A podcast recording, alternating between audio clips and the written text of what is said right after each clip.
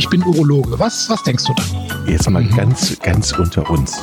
Wir müssen auch die Worte Penis und Hodensack in den Mund nehmen. Ja, ja. Und äh, das ist ja auch Sinn und Zweck äh, von so Veranstaltungen wie diesem Podcast, dass man das Ganze aus dieser Schmuddelecke so ein bisschen herausnimmt.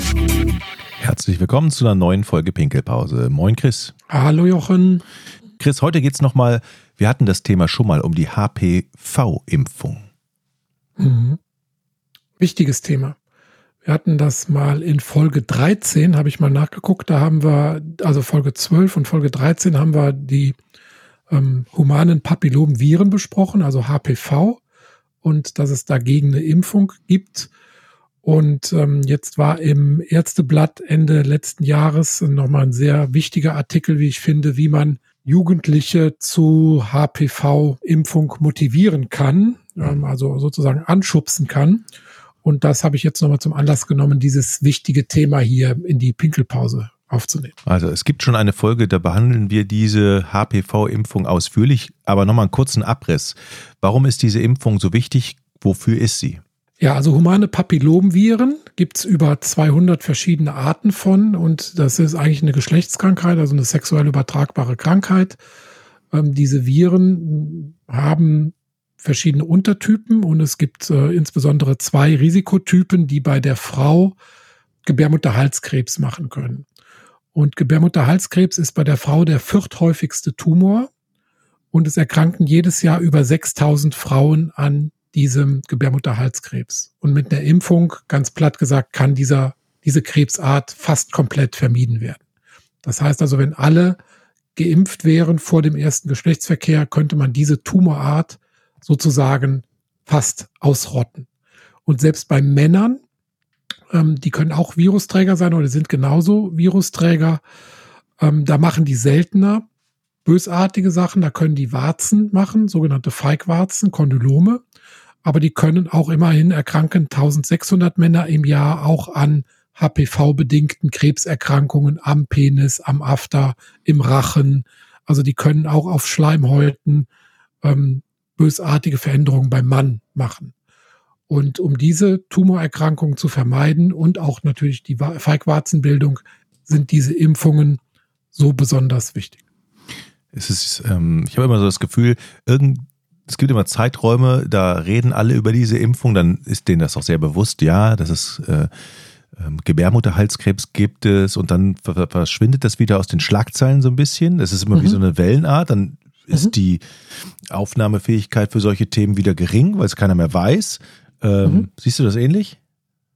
Ja, da gibt es sogar, ähm, das wird auch in dem Artikel erwähnt, diese Medienkampagnen, die es dann gibt, die führen kurzzeitig dazu, dass das stärker ins Bewusstsein vordringt. Aber das hat scheinbar keine Nachhaltigkeit. Ähm, also da sind offenbar noch dicke Bretter zu bohren, bis man da befriedigende Zahlen erreicht hat. Die Impfquote, was denkst du denn, so, wie viele von den Mädchen sind aktuell, das gibt's bei den Mädels schon seit 2007, diese Impfung, also schon 15, 16 Jahre. Und bei den Jungs jetzt fünf, sechs Jahre seit 2018. Was denkst du, wie die Impfquoten sind? Was schätzt du so? Wie viel Prozent der Mädels sind geimpft? 62 Prozent der, der, Mädchen und 10 Prozent der Jungs. Obwohl, nee, 10 Prozent ist wahrscheinlich noch zu hoch. Ja, Genau, also 62 Prozent ist auch zu hoch, 50 Prozent, also jedes zweite Mädel ist geimpft und nur 5 Prozent der Jungs. Das heißt also im Prinzip, das Haus brennt und wir haben bis jetzt mit einem Eimer Wasser gelöscht. Also das ist ähm, noch viel, viel, viel zu wenig, um diese Virusausbreitung zu unterbinden. Okay, jetzt werden alle hellhörig, die eine Tochter haben, möglicherweise vor ja. allen, die eine Tochter haben. Und ab ja. Was hast du? Ich habe ein Mädchen, das ist, die Frieda ist acht. Ist die schon, ja. kommt die schon in die Gruppe, wo, wo man sich darüber ja. Gedanken machen muss und wo schon geimpft wird? Ja. Oder sag mal ganz kurz, wie ist die Altersverteilung da? Ja, also man empfiehlt es ab neun zu machen. Ab dem neunten Lebensjahr ist diese Impfung zugelassen und das sollte bis zum 14. Lebensjahr dann ähm, erfolgt sein. Und das sind zwei Pixe, zwei Impfungen im Abstand von fünf Monaten, die da gegeben werden. Also kannst du deine Tochter schon so ein bisschen darauf vorbereiten, dass da im nächsten, übernächsten Jahr so zwei Pixe auf sie zukommen. Ich habe eine meiner Töchter sogar im Schlafen geimpft, weil die nicht so gerne äh, Pixe haben wollte. Ähm, das ging dann auch gut. Und ähm, eigentlich ist gibt es eine Untersuchung beim Kinder- und Jugendarzt, die sogenannte J1 zwischen dem 12. und 14. Lebensjahr. Und die sollte dann sozusagen die letzte Barriere sein, wo diese Impfung dann wirklich, wirklich angesprochen und auch abgehandelt wird. Also deshalb ist es so enorm wichtig, hier ein Bewusstsein zu schaffen, diese J1-Untersuchung wahrzunehmen und dann spätestens diese Impfung durchführen zu lassen. Generell natürlich, je früher, umso besser. Aber man ist natürlich mit dem Kind ab und zu mal bei der, beim Kinderarzt oder bei der Kinderärztin. Die hm. haben es doch dann wahrscheinlich auch auf dem Zettel und könnten mich theoretisch als Elternteil ansprechen drauf, oder? Ja, da müssen beide ähm, Seiten müssen da sich an die Nase packen. Also es ist äh, fehlende Information in der Zielgruppe, aber auch bei Ärztinnen und Ärzten ist das nicht lückenlos präsent. Äh? Und ähm, da geht natürlich die Botschaft auch raus an Kinder- und Jugendärzte. Aber natürlich nimmt nicht jedes Kind diese J1 auch wahr.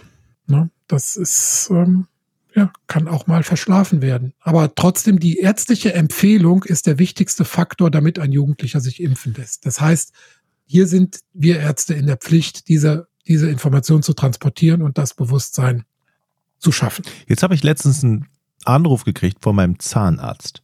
Der hm. hat gesagt, hey, du musst nochmal zur Kontrolle kommen, wegen mhm. des Kontrollhefts und eine Zahnreinigung wäre auch nochmal gut. Da werde ich also angerufen. Ich habe mhm. aber noch nie erlebt, dass unser Kinderarzt anruft, hey, da ist noch eine Impfung offen. Das heißt, wir sind jetzt schon mittendrin in dem Thema. Denn das, was wir heute besprechen, dieses Anschubsen zur HPV-Impfung, ähm, da gab es einen ähm, interessanten Artikel, wie gesagt, im Ärzteblatt von der Hochschule äh, Hamm-Lippstadt. Das waren die Autoren Daniel Klein, Marius Mathieu und Professor Christoph Harf, muss man ja auch mal hier nennen. Ähm, die haben halt untersucht, kann man einfach durch solche Methoden, also kleine Anstupser, die Impfquote erhöhen. Und natürlich ist das so. Ähm, also wir können ja jetzt eigentlich schon mal direkt in diese äh, oder wir können vielleicht noch mal kurz die Hürden besprechen, warum die Impfquote immer noch so niedrig ist, obwohl es ja ganz klar ist, es gilt für alle ab dem 9. bis 14. Lebensjahr. Spätestens bei der J1 sollte das thematisiert werden. Warum sind wir immer noch so niedrig bei dieser ähm, Impfquote? Also wenn wir es jetzt über die J1 nicht äh, höher hinkriegen, offenbar, dann wäre ja zum Beispiel eine andere Idee eine Schulimpfung, also eine flächendeckende Information, Möglichkeit mit Gespräch beim Arzt, äh, mit einem Arzt in der Schule, äh, so, so Aufklärungsunterricht und dann vielleicht sogar auch schon dort eine Impfung durchzuführen. Da gibt's äh, eine, eine Studie zu, da gab es eine freiwillige Schulimpfung in der Region Bergstraße äh, die diese Zugänglichkeit zu der Impfung dann ermöglicht hat. Und da konnte dann die Impfquote auf 77 Prozent erhöht werden. Also das wäre zum Beispiel ein Vorgehen, was ähm, möglich wäre.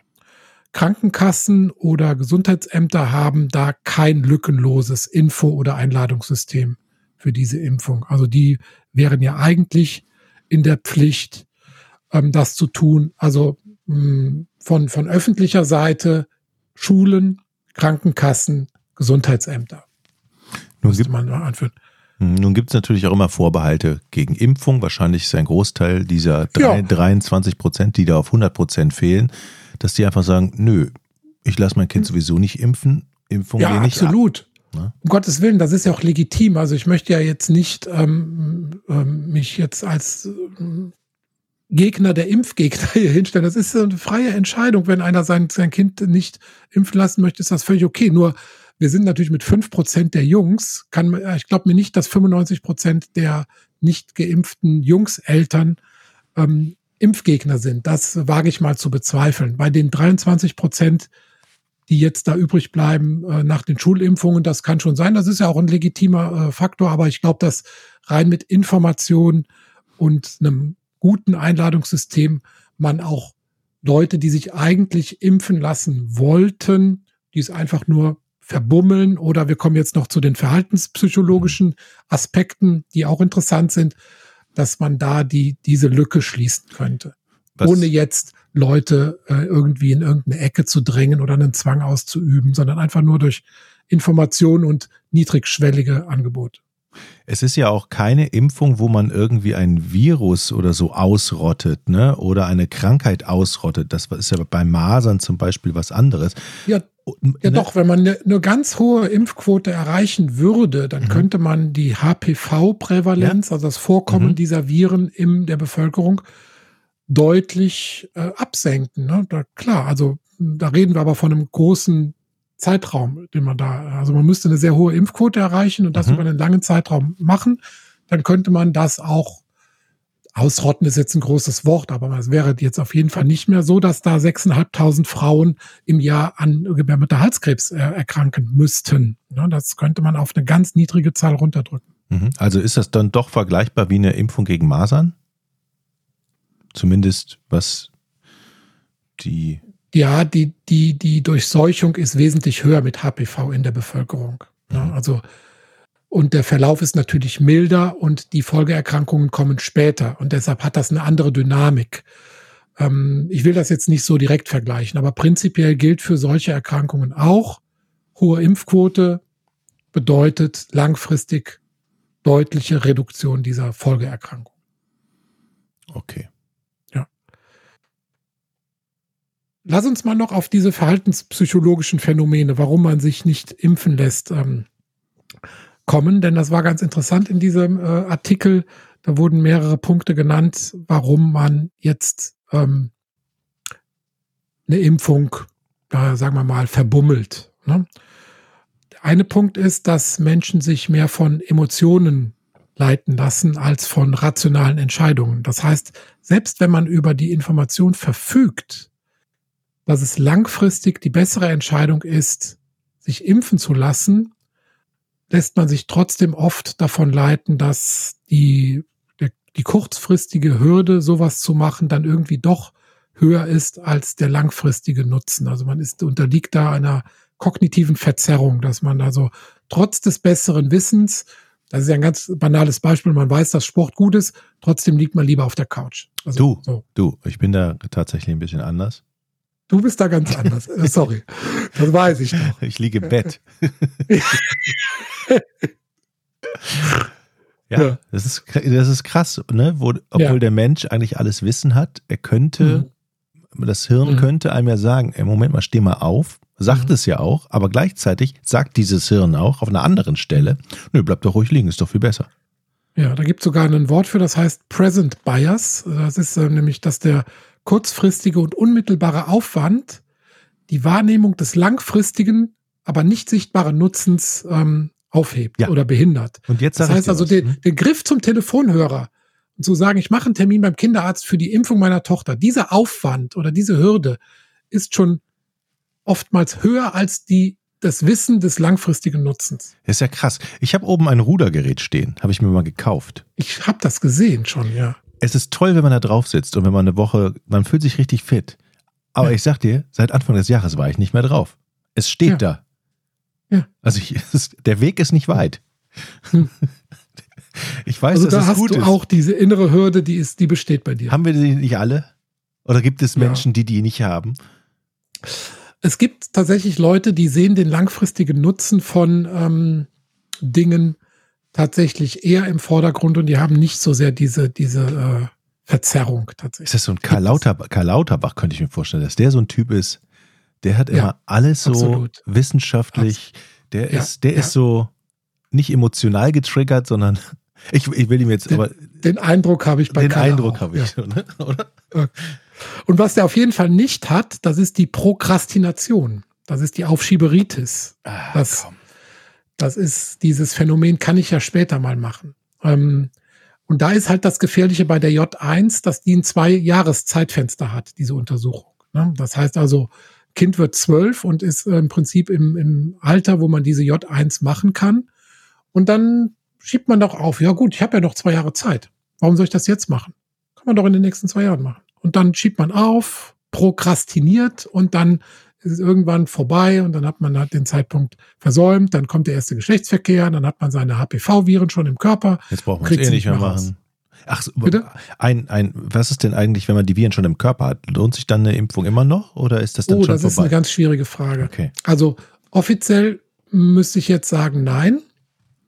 Also man kann die da mit der Impfung nicht offiziell ausrotten, aber man kann vielleicht, ähm, kann mich jetzt nicht hinstellen und sagen, dass es so ist, die Häufigkeit von auftretenden Warzen reduzieren. Also das, das wird diskutiert und wird untersucht, ob das vielleicht, selbst wenn man Virusträger ist, auch bei Erwachsenen sogar noch Sinn macht, ähm, später mal zu impfen. Die Frage muss ich aber jetzt an der Stelle hier noch offen okay. lassen. Nun, jetzt, jetzt haben wir ja dieses Problem. Du hast gerade alles, alles gesagt. Wir kommen nicht von der hm. Couch runter. Äh, hm. Wir sind träge, vielleicht ein bisschen dumm, deshalb nenne ich es jetzt mal. Aber hm. wir haben ja trotzdem das Problem und die Herausforderung, wie kriegen wir das denn jetzt gekittet? Hm. Mit sogenannten Nudges. Weißt du, was ein Nudge ist? Das hört sich an wie irgendeine Süßigkeit. Nee, du bist bei Nuts. Nee. Das ist ein, ein, so ein kleiner Denkanstoß. Das ist also so, ein, so, ein, so eine Verhaltensbeeinflussung, ganz subtil, ohne, ohne ein Verbot oder ohne ein Gebot, ähm, ohne Zwang, ähm, eine Verhaltensänderung anzustoßen. Ein ganz klassisches Beispiel ist zum Beispiel, hat man auch schon mal hier drüber gesprochen, im Pissoir die abgebildete Fliege. Das ist ein Oh, Nudge. das ist eine Herausforderung. Ja. Genau, die zu treffen. Und das hat einfach den Effekt, dass der Mann besser ins Pissoir pinkelt und dadurch die Reinigungskosten statistisch signifikant gesenkt werden können bei den Toiletten. Oder gesunde Ernährung. Je nachdem, wie man in der Kantine das Obst platziert, an der ne, wird häufiger zum Obst gegriffen als zu den Süßigkeiten, je nachdem, wie das dann halt da in der Kantine platziert ist. Also ganz kleine Änderungen können das Verhalten von Menschen durchaus beeinflussen. So. Und diese ähm, Arbeitsgruppe hier, die hat jetzt einfach, das ist ein ganz einfaches Beispiel, die hat eine E-Mail gemacht, formuliert und einfach ähm, rausgeschickt und dann halt untersucht, ob man damit im Gruppenvergleich die Wahrnehmung, also den, den, den äh, Wahrnehmung der Vorteile des Nutzens verbessern kann, mehr Terminvereinbarungen kann, also insgesamt die Impfbereitschaft erhöhen kann. Und das Interessante bei dieser E-Mail ist eigentlich die positive Formulierung. Ne, dass sie also sagen, wussten Sie eigentlich, Sie haben Anspruch auf diese Untersuchung? Also positives oh, Framing nennt man das. Das nur bei mir wirken. Und wenn dann noch hinterhergeschoben wird, und die ist jetzt kostenlos. Ist kostenlos und Ihre J1 steht jetzt an. Wussten Sie eigentlich, beim Auto, das Autohaus schreibt dir eine Nachricht, ne, Ihre Inspektion ist fällig, ja. Mhm. Aber hier muss ne, Sie haben Anspruch auf diese Untersuchung. Ihre J1 steht jetzt an, ja die Vorteile hervorheben, die Relevanz, ja. Oder anders, wir haben eben gesagt, die Impfquote ist niedrig, 50 Prozent der Mädels haben das nur. Man kann ja auch sagen, bereits jeder zweite Jugendliche in deinem Alter nimmt das in Anspruch. Warum du nicht auch? So. Ja, hervorragend, ja, ja, ja. Ne? Oder in der E-Mail direkt einen Terminvergabebutton in, ähm, äh, integrieren. Ja, ich bin dabei. Positiv. Mhm. Anklicken. Und dann kommt direkt der Liste der lokalen Kinder- und Jugendärzte, die das anbieten. Oder du kannst, gut, das ist jetzt direkt bei seinem eigenen Kinderarzttermin vereinbaren, wird dann schwierig. Aber. Also, wenn ich da jetzt mit reingehe mit so einer E-Mail, die Spritzen sind da, wäre das wahrscheinlich nicht so gut. Die Spritzen sind da. Der Pieks, ja. es tut auch nur einen Moment lang weh. Sie, Du bist jetzt wieder eher bei negativ formuliert. Im, im, Im, Falle, wenn sie umkippen, haben wir aber ärztliche, also das wäre zum Beispiel völlig kontraproduktiv, aber würde wahrscheinlich auch noch der Wahrheit entsprechen. Ja. Na gut, ich übertreibe. Aber das ist spannend, ja. zu, spannend zu sehen, spannend. dass unser Kopf eigentlich für sowas, also wir sind das relativ einfach ja. rumzukriegen, ne? So. Ja, aber auch äh, einfach ähm, erstmal sozusagen dazu zu kriegen, nichts zu machen. ja, das stimmt. Die Vermeidung ist auch. Hilft das denn? Also gibt es da ähm, evaluierte Zahlen? Ja, die Zahlen waren ein bisschen enttäuschend, muss ich gestehen. Also die waren, ähm, die, die ähm, Ergebnisse dieser Befragung, erstmal waren das kleine Zahlen und die, es wurden mehr Termine vereinbart. Äh, der Nutzen war ähm, dieser, dieser Sache äh, und Vorteile, das waren wohl einsichtlicher. Ähm, generell die Einstellung zur Impfung hat sich jetzt die Impfbereitschaft nicht dramatisch geändert. Ich glaube, da muss man einfach noch größere Zahlen ähm, abwarten. Aber sagen wir mal, es gibt Untersuchungen, die zeigen, dass man Erinnerungssysteme, wenn man Erinnerungssysteme einführt, die Teilnahme an solchen Maßnahmen deutlich erhöhen kann. wie immer in Deutschland steht ja. dem der Datenschutz natürlich im Weg. Das wäre meine Frage gewesen. Button ja. zur Teilnahme und der Arzt schickt äh, brisante Informationen durch, durchs mhm. Internet. Da schreien. Das ja, Datenschutz ist halt, du musst im Prinzip bei deinem Arzt eine Datenschutzeinwilligung hinterlegt haben. Dann kann der dich zu solchen Sachen erinnern. Oder bei der Krankenkasse oder beim Gesundheitsamt. Das sind im Prinzip die wenn du das hinterlegt hast, dann könnte man ein lückenloses System etablieren, dass also die Kinderärzte solche Sachen rausschicken oder die Gesundheitsämter oder die Krankenkassen. Mhm. Aber der Datenschutz ist, glaube ich, noch die größte Hürde dabei. Und jetzt sage ich dir mal was. Ich, ich weiche jetzt mal kurz vom Thema ab. Ne? Guck mal, mhm. was ich hier in der Hand habe. Ne? Mhm. Ja, das ist ein Beispiel für Nudging. Ja. Das, äh, ja. Ich habe einen Organspendeausweis. Ich auch. So. Aber wie ja. viele Leute in Deutschland haben denn einen? Und ich kann nur sagen, ran. 20, 20 Prozent oder ja. was, glaube ich nur. Ich weiß es nicht. Also ich glaube viel weniger, oder?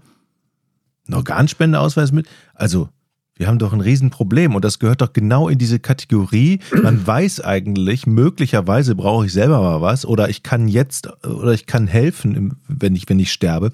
Aber es machen einfach viel zu wenige. Das ist doch völlig bescheuert. Und diese ja. Organspendeausweise, die liegen, ich weiß gar nicht, wo ich den her. Das, ich glaube, mhm. beim Amt Nordfriesland, als ich mich hier angemeldet habe, lag da ein, habe ich mhm. einfach mitgenommen. Der wurde mir so mhm. Sichtbar Man kann das halt jetzt, was, was die, was ja geplant ist, ist die Widerspruchsregelung. Ähm, also die Organspende so zu gestalten, dass jeder als Organspender per se gilt. Ja, das man ist aber dann noch ein langer sich aktiv Weg. abmelden muss. Das ja. würde praktisch dieses System einfach umkehren. Mhm. Ja, und dann ist die Hürde sozusagen hier zum Hörer zu greifen oder sich da aktiv abzumelden, dann wiederum hoch. Ähm, dann würde man praktisch dieses äh, System, äh, dass man sich selber drum kümmern muss, ähm, einfach zum Vorteil der Organspende. Ja, äh, Wenn es nach mir geht, umdrehen. sofort einführen. Aber das ist ja noch nicht ja. Äh, politisch entschieden. Aber das ist. Wir gehen einfach als leuchtende Beispiele voran. Wir beide haben beide Organspendeausweise und ja. unsere Organe will zwar eh keiner mehr haben, aber also meine finde ich. Meine sind top. Vielleicht, vom Rudergerät. Vielleicht nach diesem bevorstehenden Wochenende nicht alle Organe mehr im vollen. Dann red du jetzt mal mit deiner Tochter über das nächste Jahr. Ja. Und ähm, wir cool. sehen uns nächste Woche wieder, oder? Und hören uns. Ja, ich merke schon, du willst Schluss machen. Ja, Alles ich habe keine Lust mehr. Alles klar. Ich muss, ich muss noch natschen. Okay, okay, Chris, tolle Folge. Tschüss, bis zum nächsten Mal. Ich bin Urologe. Was, was denkst du da? Jetzt mal ganz, ganz unter uns. Wir müssen auch die Worte Penis und Hodensack in den Mund nehmen. Ja, ja. Und äh, das ist ja auch Sinn und Zweck äh, von so Veranstaltungen wie diesem Podcast, dass man das Ganze aus dieser Schmuddelecke so ein bisschen herausnimmt.